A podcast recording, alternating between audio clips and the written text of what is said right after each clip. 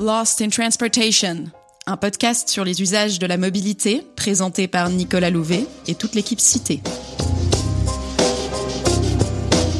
Se déplacer, c'est réaliser des activités, parcourir des quartiers, rencontrer des gens, se dépenser ou se reposer, s'énerver ou se détendre.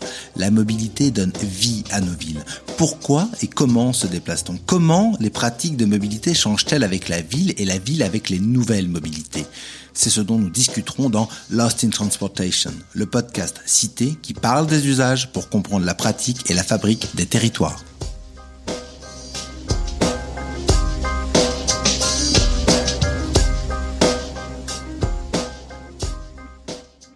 Depuis quelques années, le mot durabilité est décliné sous toutes les formes dans les discours politiques et médiatiques. On parle de développement durable, de mobilité durable, de ville durable, de futur durable, mais aussi de tourisme, de gastronomie, d'alimentation, d'agriculture, de finances, de marketing et même de croissance durable.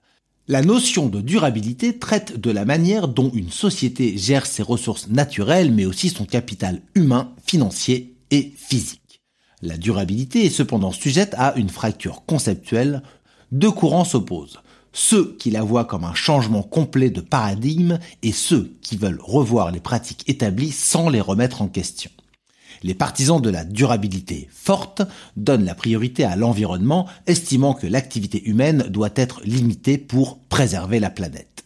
À l'inverse, la durabilité faible se place du côté de l'humanité, faisant le pari que la technique et le progrès permettent de limiter la dégradation observée de l'environnement. C'est cette dernière vision qui semble faire consensus parmi les décideurs politiques, notamment pour le sujet qui nous intéresse ici, la mobilité. Cette nouvelle série de Lost in Transportation, dédiée à la durabilité, proposera quatre épisodes. Dans le premier épisode, nous verrons quelles sont les politiques et les innovations développées pour tenter d'infléchir la dégradation de l'air et de limiter les émissions polluantes. Dans le deuxième épisode, nous parlerons de l'impact de la pollution selon qu'elle est émise par les populations urbaines ou par les populations périurbaines. Dans un troisième épisode, nous discuterons des mesures qui visent à réduire les émissions liées à la mobilité. Et enfin, nous terminerons la série avec un épisode sur les véhicules électriques et les motorisations alternatives.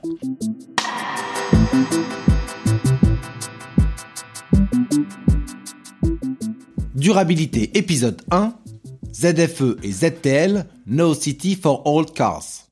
Le mouvement social des Gilets jaunes trouve son origine dans l'opposition à la hausse du prix du carburant, confirmant que le transport et plus particulièrement la voiture, est un sujet sensible.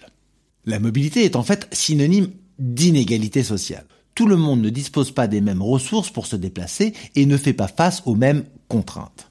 Néanmoins, la mobilité est, pour toutes et tous, la précondition nécessaire pour accéder aux opportunités que la ville a à offrir. Ainsi, restreindre les capacités de déplacement des individus est très impopulaire et l'a d'ailleurs toujours été. Au XIIe siècle, déjà, un système de droit d'octroi est mis en place par Louis le Gros, obligeant les commerçants à s'acquitter d'un impôt pour entrer dans les villes. À la fin du XVIIIe siècle, des murs sont construits autour de Paris pour éviter la fraude et renforcer le contrôle de l'octroi. Ce qui faisait dire à l'époque, le mur murant Paris rend Paris murmurant. Cette notion de mur, de muraille, de barrière entourant la ville et la séparant de ses abords résonne avec les actuelles zones à faible émission ou ZFE et zones à trafic limité ou ZTL qui visent à restreindre l'usage de l'automobile dans les centres urbains. Une résonance qui fait ressurgir le débat des inégalités d'accès à la ville. Alors, dans quelle mesure les politiques restrictives visant à réduire les émissions sont-elles inégalitaires et socialement injustes? Comment s'assurer que les individus les plus impactés par ces restrictions ne soient pas les plus vulnérables? Pour en parler avec moi, Roselyne Deléris, chargée d'études chez Cité. La France enregistre des niveaux trop élevés d'émissions de polluants, ce qui lui a valu des rappels à l'ordre de la part de l'Union européenne. Au-delà du réchauffement climatique, la pollution atmosphérique soulève des questions de santé publique qui poussent les pouvoirs publics à agir. Les transports sont un levier clé d'action contre ces émissions. Bannir les voitures des villes devient dès lors le credo de certains décideurs politiques. Pour ce faire, les outils sont nombreux et reposent sur un principe. Rendre l'usage de la voiture contraignant et coûteux pour encourager l'abandon de celle-ci et le report vers des modes moins polluants. Ces mesures, basées sur une logique de contrainte, se déclinent sous plusieurs formes. La France a vu fleurir tout un tas de zones désignées par des sigles opaques qui varient à travers le temps. ZAPA, ZCR, ZFE, ZTL. Ces dispositifs prêtent à confusion et ce manque de lisibilité est d'autant plus problématique que leurs répercussions sont très concrètes. Ces politiques Z, etc. suppriment le droit de circuler en voiture dans certains espaces ou le rendent conditionnel au respect de certains critères de durabilité. Avant d'évoquer les politiques de restriction de la circulation de la voiture, il est important de rappeler pourquoi on fait ça, pourquoi on lutte contre la pollution atmosphérique dans nos villes.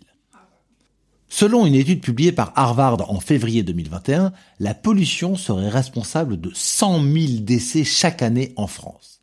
Le degré d'exposition aux particules fines et ses effets néfastes sur la santé dépendent en grande partie du capital socio-économique des individus ainsi que de leur contexte résidentiel. Les espaces les plus concernés par la pollution sont souvent ceux qui rassemblent le plus de populations pauvres et précaires. C'est par exemple le cas des banlieues proches d'un axe routier majeur comme le périphérique. La pollution atmosphérique participe en fait à d'importantes inégalités environnementales se superposant à d'autres inégalités socio-spatiales. Cependant, l'accès à la mobilité est lui aussi inégal.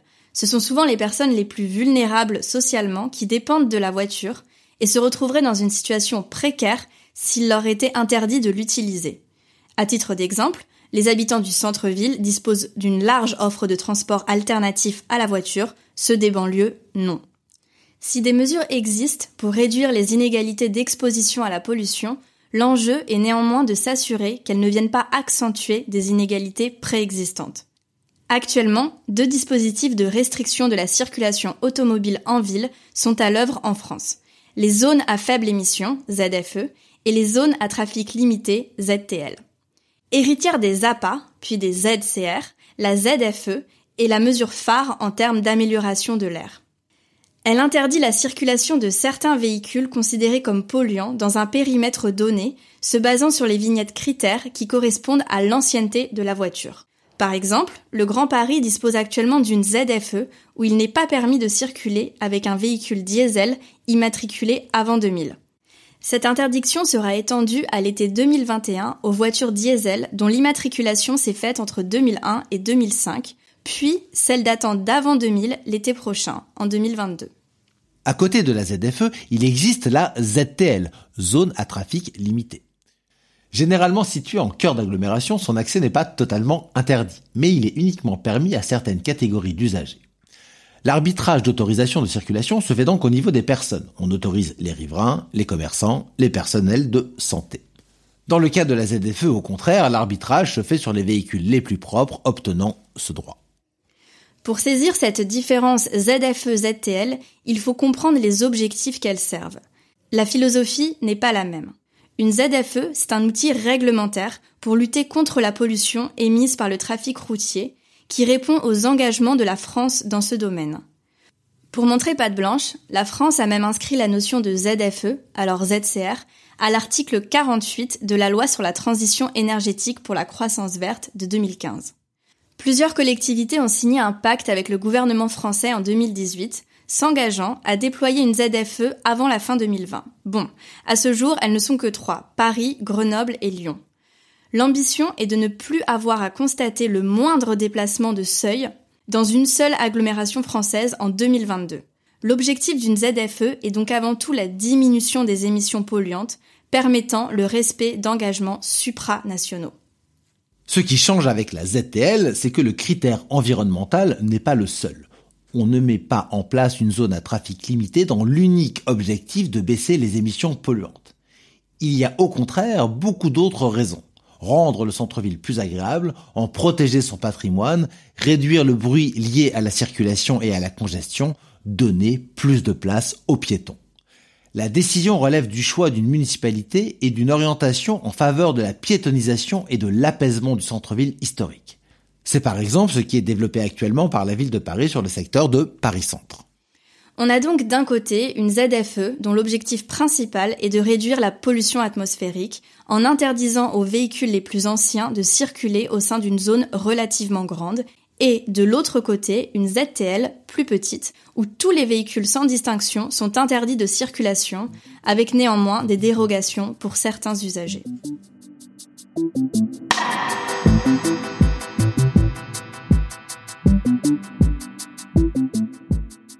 Ces deux mesures empêchent les automobilistes de circuler en voiture ou du moins de la même manière qu'ils le faisaient jusqu'alors.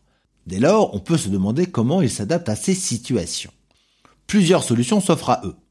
Effectuer un report modal, c'est-à-dire choisir un mode alternatif comme les transports en commun ou le vélo pour réaliser le déplacement qu'ils effectuent auparavant en voiture, ou bien continuer à s'y rendre en prenant le risque d'écoper d'une amende. Dans le cas d'une ZFE, si son véhicule est visé par les interdictions, on peut envisager l'achat d'un véhicule autorisé, par exemple une voiture hybride ou électrique. Ces adaptations et changements de comportement sont fortement corrélés au profil des individus concernés. Chacun sera touché différemment selon sa classe sociale, son niveau de revenu, son lieu de résidence. Ceci est particulièrement visible dans le cas de la ZFE. Les ménages les plus modestes possèdent plus souvent des véhicules anciens visés par les interdictions. Une étude de la Direction régionale et interdépartementale de l'environnement et de l'énergie révèle que seuls 5% des ménages d'Île-de-France possèdent un véhicule concerné par l'interdiction, c'est-à-dire critère 5 ou non classé. Avec, parmi eux, une surreprésentation des ménages de la tranche de revenus la plus faible. Pour ces ménages, remplacer leur véhicule peut s'avérer impossible, du fait des coûts très élevés que cela représente. Par ailleurs, ils n'ont pas forcément d'alternative viable à la voiture. S'ils vivent en zone périphérique, peu dense, il est probable qu'ils soient mal desservis par les transports en commun. D'autres alternatives comme le vélo ne sont pas forcément envisageables non plus, à cause de mauvaises infrastructures cyclables ou d'une pratique du vélo peu répandue. Enfin, changer de véhicule peut se révéler compliqué, voire impossible pour des publics économiquement précaires. Leurs trajets du quotidien sont rendus plus pénibles et compliqués, ce qui vient se surajouter à d'autres difficultés et discriminations subies. Enfin, ne plus circuler dans la zone concernée n'est pas toujours une option. Les individus aux revenus les plus modestes, résidant en périphérie, se rendent peu dans le centre-ville. Mais lorsqu'ils le font, c'est par réelle nécessité. Ce sont des déplacements contraints qui ne peuvent être évités. Leurs capacités d'adaptation sont donc faibles. La ZTL est peut-être plus acceptable socialement. Si l'on veut durcir le trait, la ZTL interdit toutes les voitures alors que la ZFE vise les véhicules les plus anciens qui ont davantage tendance à appartenir à des ménages pauvres. La ZTL semble ainsi plus égalitaire, d'autant plus qu'elle dispose d'une certaine souplesse, accordant des dérogations selon les situations particulières. Aussi, son périmètre est généralement plus restreint et resserré sur le centre-ville. La ZTL affecte de fait plus souvent les ménages les plus aisés qui résident et se déplacent plus dans cette partie de la ville. Toutefois, ce genre de mesure se cantonne à l'amélioration de la qualité de vie dans le centre-ville, ce qui est inégal en soi. Les retombées positives visent essentiellement les habitants du centre dont le niveau de vie est supérieur. Cela accentue des mécanismes inégalitaires déjà existants en centre-ville et en banlieue.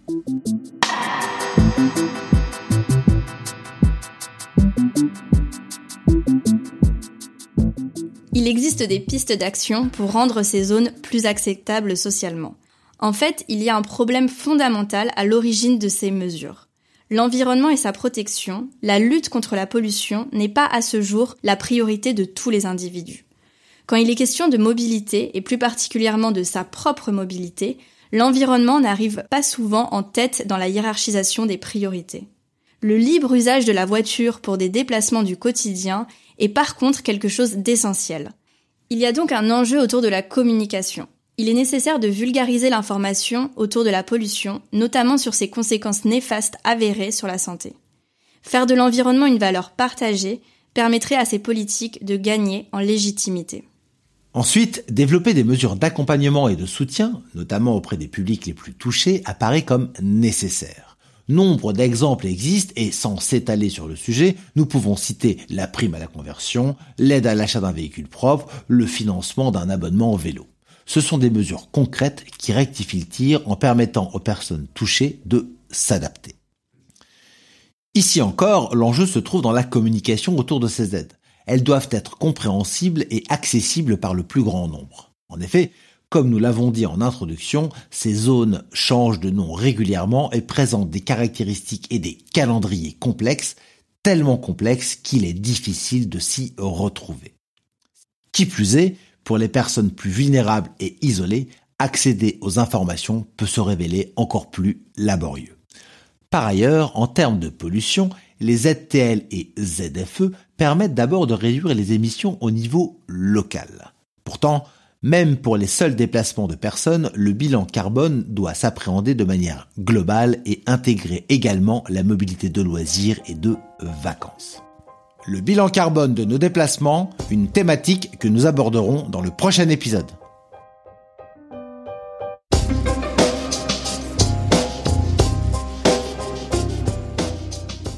Et vous pouvez retrouver dans la description de ce podcast les références des études mentionnées.